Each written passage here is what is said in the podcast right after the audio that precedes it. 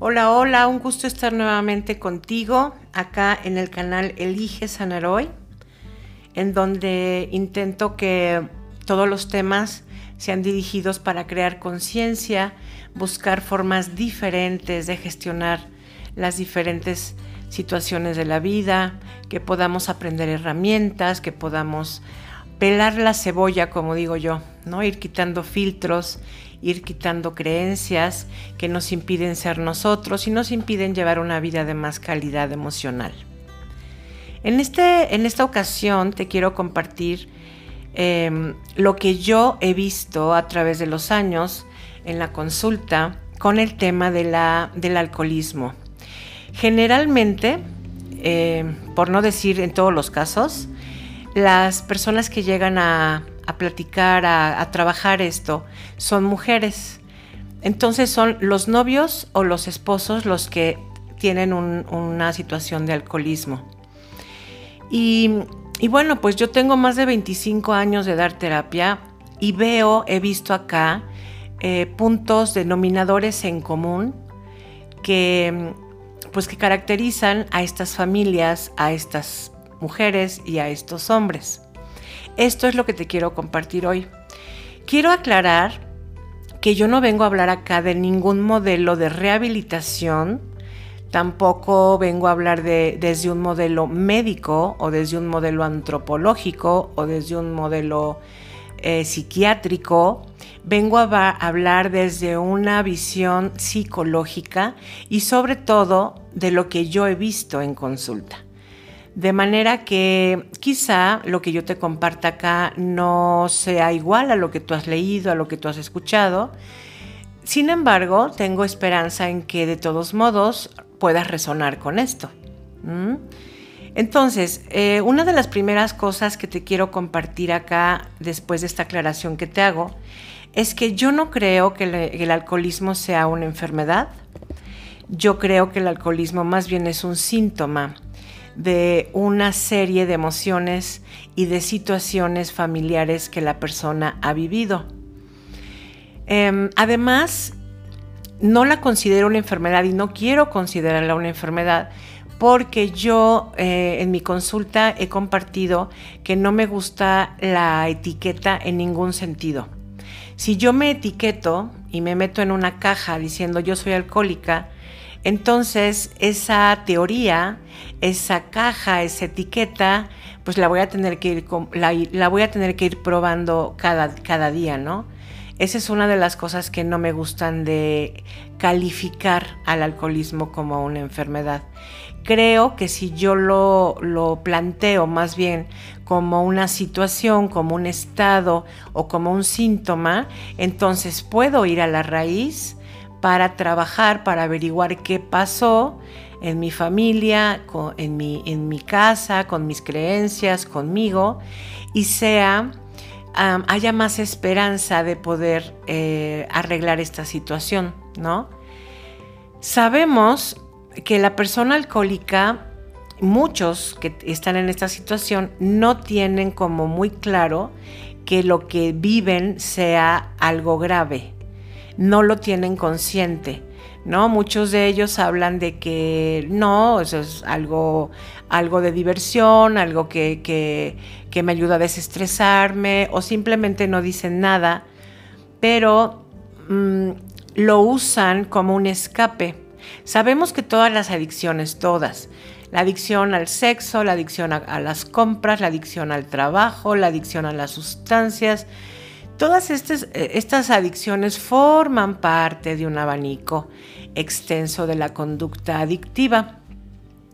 En función de que una personita elige, inconscientemente, ¿eh? esto lo aclaro, en función de que una persona elige inconscientemente tal o cual adicción, pues tiene que ver mucho con el clan familiar tiene que ver con la familia, en donde seguramente, en este caso el alcoholismo, personas de su familia, ya sea paterna o materna, han presentado este, esta condición, ¿no? En este sentido, hay un concepto que, que se llama lealtad familiar, sinónimo de lealtad inconsciente, sinónimo de lealtad invisible, que está implícita en todas las familias. La lealtad familiar está ahí pulsando en todas las familias. Se dice que estamos em, determinados, que estamos influenciados por siete generaciones de nuestro clan familiar. Así que imagínate que en estas siete generaciones, pues acá como el, punto repetitivo ha sido el alcoholismo. Entonces, la persona que está ahora de pareja, pues repite el patrón de una forma inconsciente, repito, y como tal, pues ahí vamos empezando a ver la primera complicación. Está repitiendo un patrón familiar. Cuando yo repito un patrón familiar, generalmente no lo digo, igual no lo tengo claro, pero me siento orgullosa de repetirlo porque, insisto, estoy siéndole leal a mi clan, estoy haciendo algo que de manera inconsciente me une, me hace, me da un sentido de más pertenencia a mi familia, me da un sentido de más cohesión con mi familia y eso hace sentir bien. Cuando hablamos de las ganancias secundarias de un alcohólico, pues esta sería una.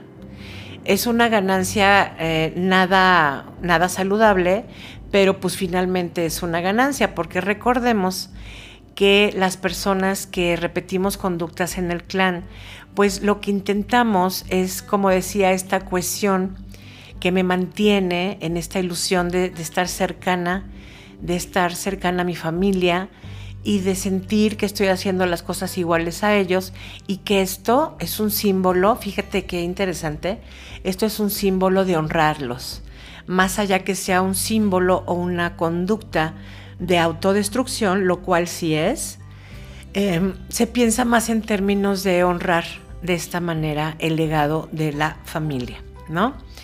Entonces, ¿por qué es la primera complicación esto? Pues porque si la persona que está en, en condición de alcoholismo no se da cuenta de esto, va a ser muy poco probable que lo pueda cambiar y que lo pueda mejorar, ¿no? Yo he compartido que a estas mujeres que tienen parejas con alcoholismo, que su pareja está haciendo lo mejor que puede con lo que tiene porque muchas me dicen, no, es que es un hombre bueno, es que tiene buenas cosas. Entonces yo les digo, no, pues por supuesto que tiene buenas cosas. Claro que hay fortalezas y hay cualidades y hay dones en él. Aquí eso no está en discusión, ¿no? Em, no sé por qué, en qué momento se empezó a asociar el alcoholismo con una persona mala, ¿no? O una persona siniestra, una persona perversa. No, no, para nada. Pues, o sea, la persona que, presenta alcoholismo es un ser humano igual que tú, igual que yo, que no encontró otra forma, no encontró otra, tal, otra tablita de salvación de sobrevivir más que a través del alcoholismo por lo pronto. Lo cual me lleva a la segunda complicación, que no por ser complicación quiere decir, o sea, les quiero quitar la esperanza, ¿no? O sea, son nada más asuntos complejos que sí hay que tomar en cuenta. La segunda complicación es que como eh, esto está muy arraigado en la familia, entonces hay muchos dolores también, muchas heridas emocionales en estas personitas.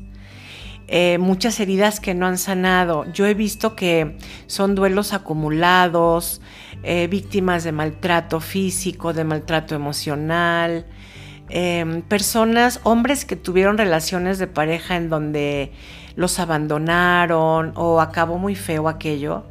Y entonces han venido durante toda su vida acumulando heridas, acumulando tristeza.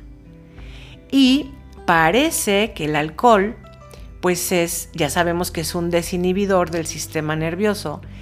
El alcohol, eh, incluso por ahí se le dice, ¿no? Las bebidas espirituosas, ¿no? a, las bebidas alcohólicas porque nos ayudan a meternos a un estado de exaltación o de alegría o de relajación temporal, ¿no? Por eso es bebida espirituosa.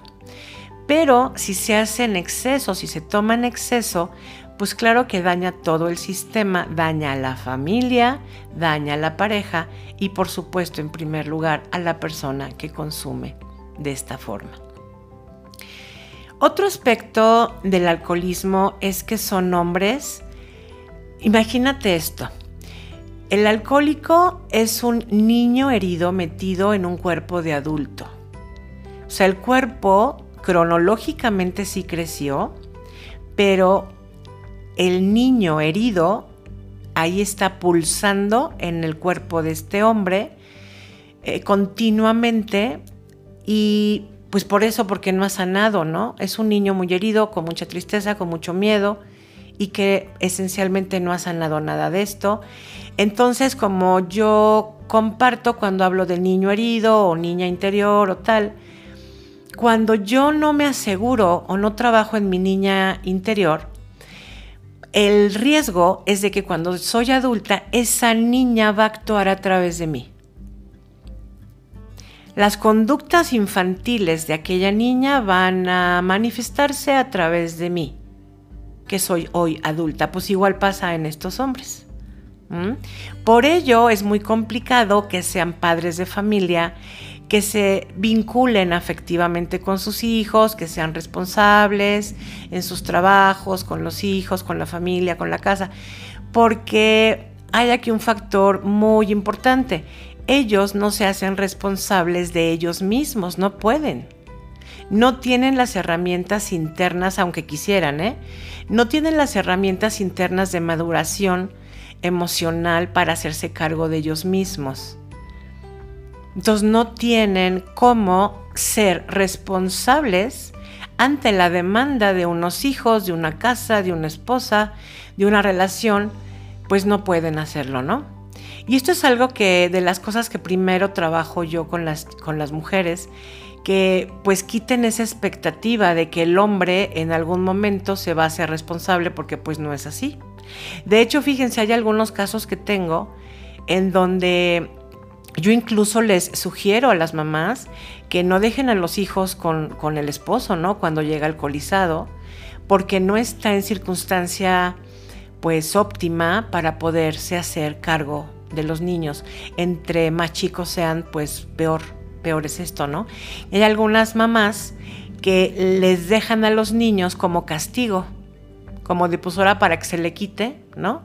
Se los dejan habiendo en estas situaciones pues eh, consecuencias pues dolorosas y que de las que después se arrepienten ellas, ¿no?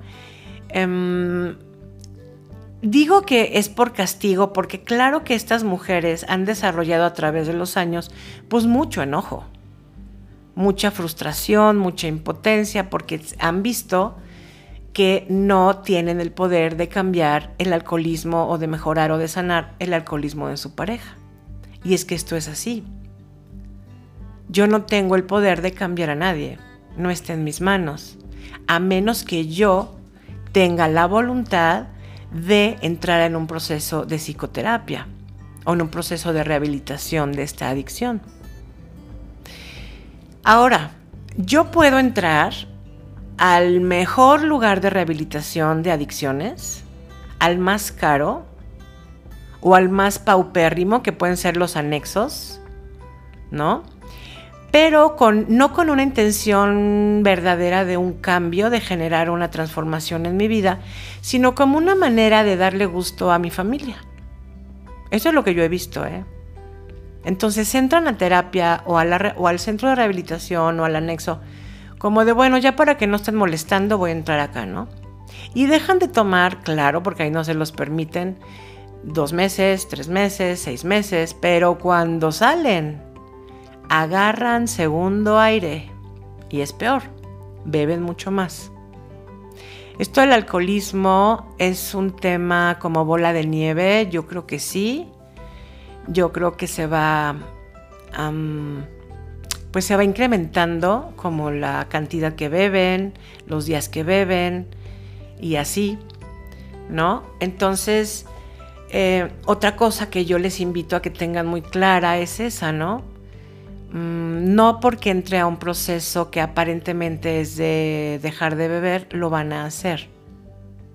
Esto a veces crea mucha frustración, pero se debe tomar en consideración. Sobre todo cuando combinan el alcohol con otro tipo de sustancias, como otro tipo de drogas, ¿no? Es más fuerte, es más adictivo y es más complicado que se rehabiliten en este sentido. Ok. Entonces, hay personas que trabajan con las constelaciones familiares, con la biodescodificación, que hablan acerca del alcoholismo y que mencionan que esto tiene que ver mucho con la mamá y con el papá. Es decir, son personas que tampoco tienen sanados temas ahí con los papás. Y en general se extrañan a los papás. O sea, supongamos que estos hombres tuvieron un duelo de papá o de mamá y no lo han sanado.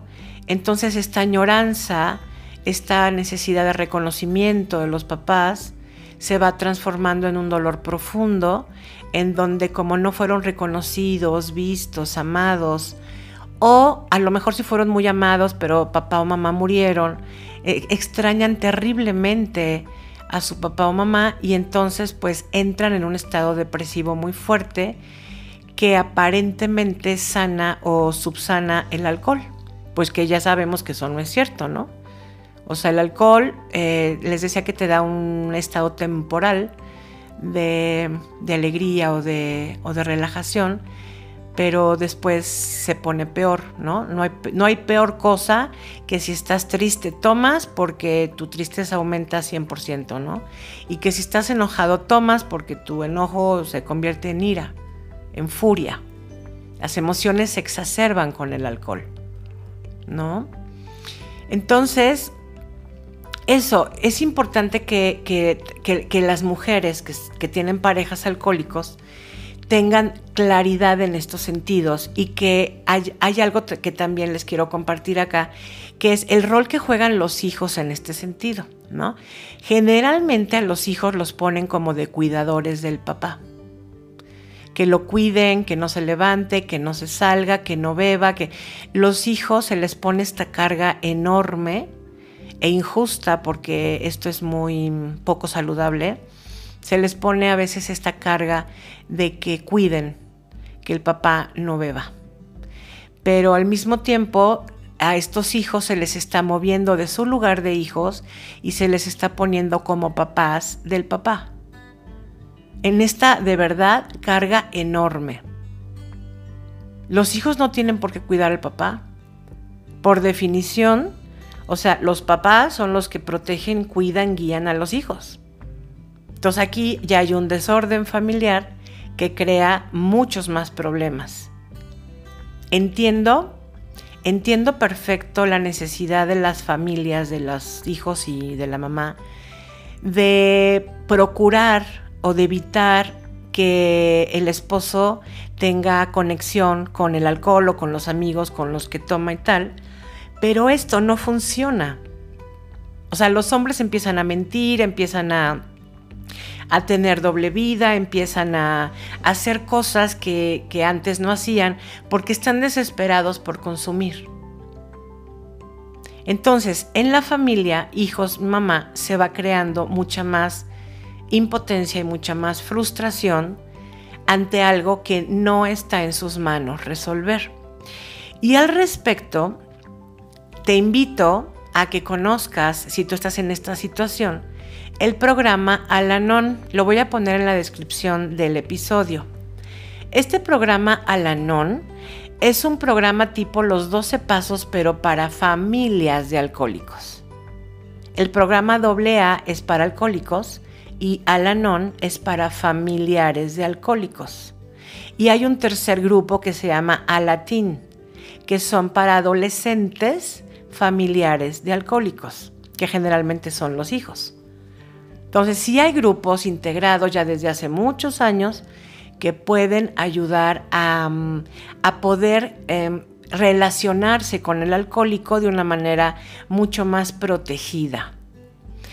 Hay mujeres que me dicen, Pau, y aquí en este caso debo de salirme de mi casa, abandonarlo, dejarlo. Ah, porque esa es otra, ¿no?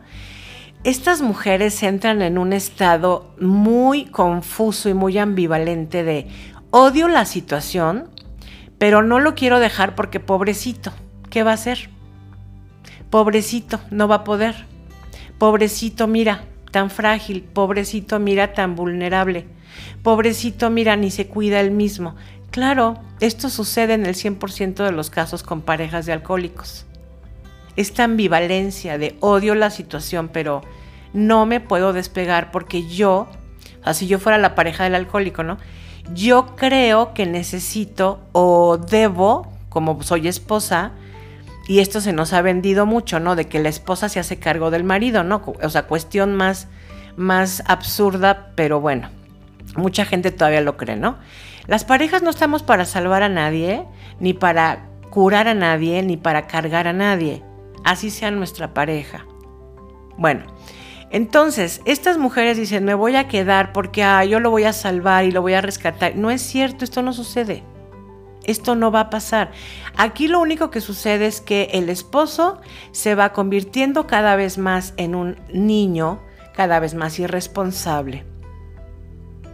Y la mujer en una pareja cada vez más cansada, cada vez más enojada y cada vez más renunciando a su vida y a sus sueños. Esto es lo que en realidad va pasando. Entonces me dicen, Pau, debo de salirme de mi casa. Entonces le digo, a ver, lo primero que tienes que hacer es empezarte a relacionar con tu adicto o con tu pareja adicta de una manera saludable. Esto se aprende, tienes que entrar a un proceso, ya sea de alanón o ya sea de terapia, para que aprendas a, a relacionarte justo con tu pareja alcohólico. No lo vas a hacer de la noche a la mañana. Esto es, como dije, un proceso. ¿No? Y también tienes que trabajar en ti este asunto de necesitar rescatar y salvar a tu pareja. No te toca y no puedes. Esencialmente no puedes, aunque quieras, que ya lo viste hace muchos años, no puedes salvar a tu pareja. Y es que hay muchas mujeres que todavía aman a este hombre y está bien, es válido, ¿no? Pero este amor, y, y lo quiero dejar claro otra vez, este amor no va a lograr que él cambie y que él deje de beber. Porque esencialmente, y esta sería la frase del episodio, el alcohólico no se ama a sí mismo, no ha desarrollado amor a sí mismo.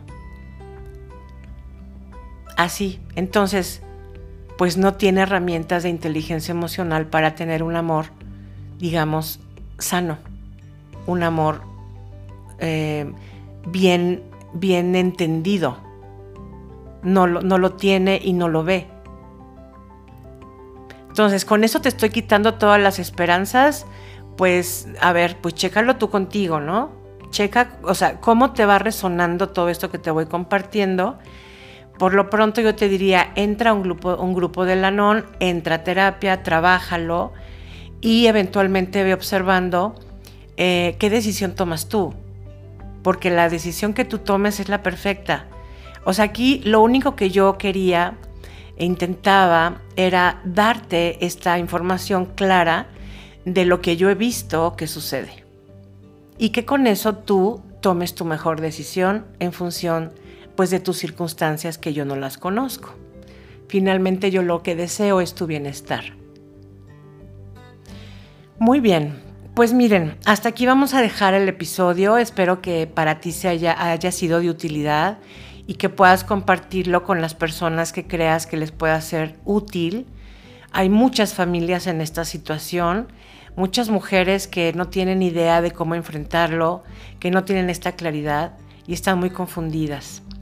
Así que me ayudarías mucho si lo compartes. Pues bendiciones, luz y una energía de conciencia para ti el día de hoy. Te mando un beso.